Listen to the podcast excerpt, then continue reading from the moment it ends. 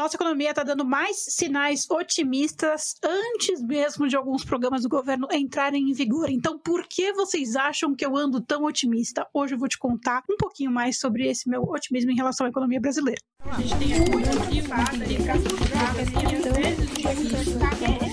Vocês nunca vão entender como funciona a economia. Sejam todos muito bem-vindos a mais um Econolívio, seu podcast diário sobre economia, notícias, atualidades e muito mais. Esse é um podcast que está há uma semana no top 10 de podcasts de notícias mais escutados do país. Mas, se você está aqui pela primeira vez, eu acho válido reforçar que este embora seja um podcast de notícias, não é um podcast jornalístico. Para quem não me conhece, meu nome é Olivia Carneiro, eu sou uma economista formada pela USP e mestre pela Universidade de Chicago. E eu venho aqui todo santo dia comentar o noticiário, compartilhando minha bagagem de conhecimento. Ou seja, tudo que eu aprendi com o ganhador de Nobel, eu compartilho aqui através da leitura do nosso noticiário. E eu acho que isso ajuda muito vocês e eu também, né, a entender melhor esse mundão. Não é para vocês concordarem comigo, e sim para vocês aprenderem comigo e formarem opinião por conta própria. Eu quero que vocês internalizem o conhecimento e transformem aí na forma de vocês contem o que eu conto aqui para vocês, da forma de vocês para quem vocês quiserem. O conhecimento era para ser público, é para ser coletivo. Então eu tô aqui para compartilhar. Afinal de contas, eu sou uma pessoa muito privilegiada de ter estudado com os grandes nomes da nossa atualidade. E eu tô aqui para passar adiante e torcer que você passe muito mais longe do que eu já passei na minha vida. Pois bem, vamos começar falando um pouquinho dos inadimplentes, que é um sinal, ter um sinalzinho positivo antes mesmo do desenrola começar. Eu não sei se vocês ficaram sabendo, mas saiu os dados de inadimplência do mês passado e pela primeira vez o, o número de inadimplentes no Brasil caiu em relação ao mês anterior, o que não acontecia há muitos meses. E como que a gente interpreta isso? A gente interpreta isso com uma melhora de qualidade de gestão financeira né, do brasileiro, ou seja, uma melhora nos ganhos do brasileiro. Pode estar relacionado com essa questão da queda da inflação, pode estar relacionado com algum feirão de renegociação de dívidas também, mas principalmente está relacionado com a capacidade do brasileiro conseguir honrar com sua, os seus compromissos bancários, né, financeiros. Então, antes mesmo do programa Desenrola começar, inclusive, acho válido ressaltar, mesmo com a taxa de juros mais alta do mundo, a gente conseguiu diminuir o número de inadimplentes, o que prova sempre que eu tô certa, brincadeira, que prova o meu ponto, que não necessariamente a taxa de juros é o que afeta ou o que determina diretamente a população. Já expliquei em vários episódios, explico novamente. A taxa de juros Selic, a taxa básica de juros Selic, não é a taxa que você paga no banco. Inclusive, geralmente a taxa que você paga no banco é bem maior do que essa, né? Geralmente. A taxa Selic é relativa à dívida do Tesouro Nacional. E o governo tem outras formas de é, estimular que os bancos deem créditos com taxas mais amigáveis ou formas mais amigáveis para a população. O desenrola é uma prova disso. E o fato de que a gente teve uma diminuição da inadimplência, mesmo com a maior taxa de juros, que nem o pessoal gosta de falar, né? O pessoal que critica o Campos Neto, a maior taxa de juros do mundo, a gente conseguiu reduzir. Então, assim, sempre falo isso para vocês. E eu repito, gente, não é que eu falo isso porque eu sou torcedora, eu falo isso porque eu manjo desse assunto, Katsu. Então, assim, confia, sabe? Não é porque a taxa de juros está alta ou está baixa. Nenhum país se desenvolveu porque, eu já falei isso 95 mil vezes, mas nenhum país se desenvolveu porque tinha taxa de juros alta ou porque tinha taxa de juros baixa. Não é isso que determina o desenvolvimento de um país. São outros fatores. A taxa de juros é um aspecto macroeconômico de uma fotografia de um momento. O desenvolvimento de um país é uma coisa de longo prazo, de longa duração, que envolve muitas políticas, muitas coisas que vão muito além do que a política monetária, que sim, é muito importante. Não estou falando que não é importante, claro que é importante, mas é mais importante, muito mais no sentido dos bancos, da regulação bancária, do título de dívida nacional, do que no nosso bolso. E quem não acreditava em mim, tá aí uma prova, tá? Uma prova de que, um, a gente conseguiu reduzir a inadimplência mesmo com a taxa de juros alta do jeito que está, e dois, o governo pode sim fazer um programa que estimule as pessoas a não se endividarem tanto, independentemente de como está a taxa de juros. E por falar nisso, queria levantar aqui um questionamento, breve, um breve questionamento aqui com vocês que eu fiquei pensando hoje. Eu vi que, além dos bancos, né, as lojas que têm cartão, tipo Marisa, Magalu, sei lá, Casas Bahia, também entraram para o desenrola. E aí eu tô aqui me perguntando, eu lembro lembro de Dona Magalu, Dona Luísa Trajano, falando por Campos Neto, por favor, baixe a taxa de juros. Será que ela vai baixar a taxa de juros do cartão de crédito da loja da Magalu para os consumidores? Ela está pedindo isso para o Campos Neto, achando que é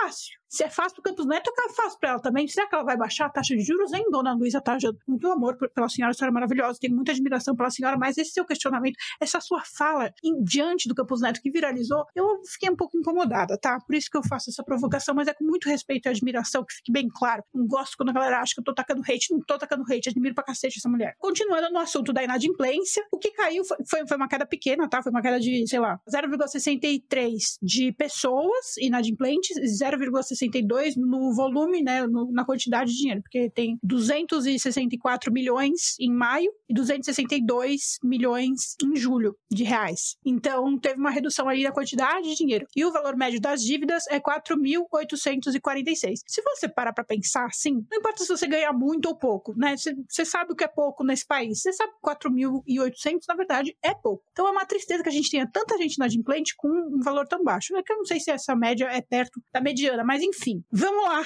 para o que interessa em relação a isso das dívidas. Eu comentei com vocês nos stories sobre essa questão da inadimplência, que eu falei assim, meu, eu acho muito estranho que eu faço consultoria, eu, eu atendo, né? Eu faço mentoria, consultoria não, faço mentoria para algumas pessoas que querem, enfim, ajuda financeira, econômica tal. E aí eu, eu tenho esse programa de mentoria. E aí eu atendo individualmente as pessoas. E essa semana eu atendi duas pessoas muito bem de vida, mas muito bem de vida em comparação ao resto da população, assim, tem dinheiro sobrando literalmente, não sobrando, né, mas tem dinheiro, muito dinheiro investido. E essas pessoas me consultaram porque estavam preocupadas, estão preocupadas, né, com o futuro, e aí falam, mas será que eu vou conseguir, sei lá, parar de trabalhar daqui a 10 anos? O que, que eu posso fazer para melhorar minha performance? Esse tipo de pergunta, esse tipo de questionamento. E eu falo para vocês, com segurança, que eu atendo muito mais pessoas nesse tipo de situação, tipo, meu, eu tenho, sei lá, alguns milhões investidos e eu quero saber se eu consigo realizar tais sonhos com esse dinheiro, se dá no prazo que eu quero, se eu quero parar de trabalhar, se eu vou conseguir, se eu vou conseguir pagar a faculdade dos meus filhos, etc e tal. Eu atendo muito mais gente nessa condição, que tá bem de grana, fazendo planejamento para realizar os sonhos, do que pessoas que estão endividadas, querendo eliminar suas dívidas. Eu falei, gente, isso para mim não faz o menor sentido, porque se, sei lá, se a gente tem um terço da população endividada, inadimplente, se a gente tem um número tão grande de pessoas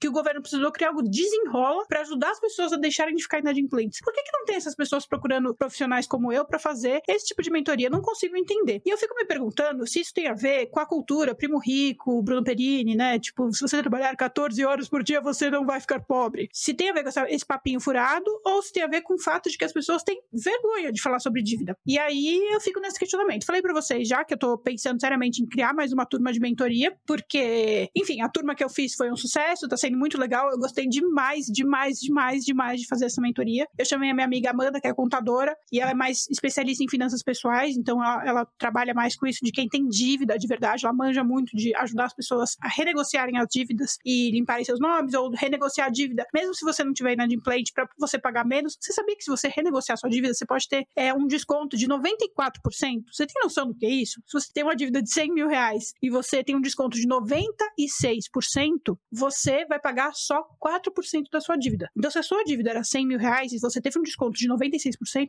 você vai pagar só 4 mil reais. É um mega desconto. E é possível, não estou falando isso porque é impossível. O próprio desenrola tá tendo alguns casos disso, de gente que está conseguindo renegociar. Só que você precisa ter uma, uma organização, um plano e uma estratégia para executar. Enfim, e aí é, eu coloquei isso nos stories e falei, meu, não consigo entender. Eu fico me perguntando se é porque tem gente, o Thiago Negro da vida tá acabando com a cabeça das pessoas, de modo que as pessoas que ficam endividadas acham que não tem solução, né? Tipo, eu tenho que trabalhar 14 horas por dia para conseguir ficar rico, eu já tô endividado, então nunca vou conseguir ficar rico, então foda-se, o pessoal desencana. Ou, desculpa o palavrão, desculpa mães e pais, o palavrão sou, saiu sem querer. Ou se as pessoas simplesmente, o brasileiro simplesmente não tá nem aí pra dívida. Eu, eu não, eu custo acreditar nisso, eu não, não quero acreditar nisso, porque se a pessoa tá nem aí pra dívida é porque ela não sabe quão bom é você ter o seu nome limpo. Você pode contrair muito mais crédito, você pode investir muito mais em você mesmo, na sua empresa, você pode sonhar mais. O crédito, e eu acho muito foda isso, porque de um lado a gente tem esses coach de finanças falando esses absurdos, tipo, ai, ah, 14 horas por dia para trabalhar para ficar rico, uma loucura. E do outro lado, tem o pessoal demonizando, ai, porque juros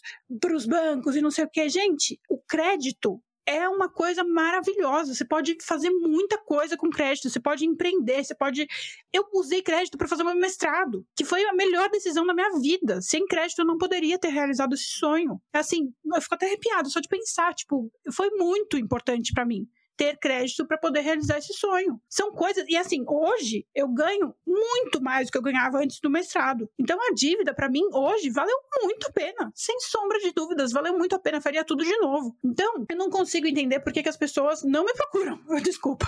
Não me procuram para falar de dívida, só me procuram para falar de. Eu acho ótimo. Adoro ajudar as pessoas a sonharem com é, parar de trabalhar daqui a 10 anos, pagar faculdade pro filho não sei aonde. Adoro ajudar com isso. Mas, gente, e as outras pessoas que estão com a corda no pescoço, sabe? Enfim, eu e a Mandinha, a gente vai abrir aí uma turma de mentoria. A gente tá terminando o planejamento, assim, tô falando isso pra vocês, porque vai que você é uma pessoa que está endividada. Óbvio que a mentoria vai ser paga, porque tem o meu tempo, o tempo da Amanda, etc e tal. Mas a gente tá pensando aí numa estratégia para ser o mais acessível possível. E eu quero que vocês valorizem isso, porque, meu, é muito importante você saber lidar com renegociar a dívida e conseguir pagar. Enfim, é uma reflexão aqui, viajei na minha reflexão, porque eu realmente fico me perguntando. Enfim, e aí, quando eu falei sobre isso nas redes sociais, teve uma pessoa, teve uma pessoa não, teve algumas pessoas, mas teve uma que colocou de uma forma muito bem estruturada o raciocínio dela. Ela falou assim, cara, eu tenho meu nome sujo desde de novinha, sei lá, desde os 18 anos, porque minha mãe fez uma dívida no meu nome, eu nunca paguei essa dívida, e meu nome tá sujo desde, desde que eu tenho crédito, desde que eu me entendo por gente financeiramente, né? Eu não tenho por que pagar essa dívida. Eu consigo viver a minha vida, aprendi a viver minha vida assim, por que, que eu vou pagar essa dívida? Então, assim, eu prefiro, e eu tenho prioridades, eu não sou rica, não ganho milhões. Então, eu,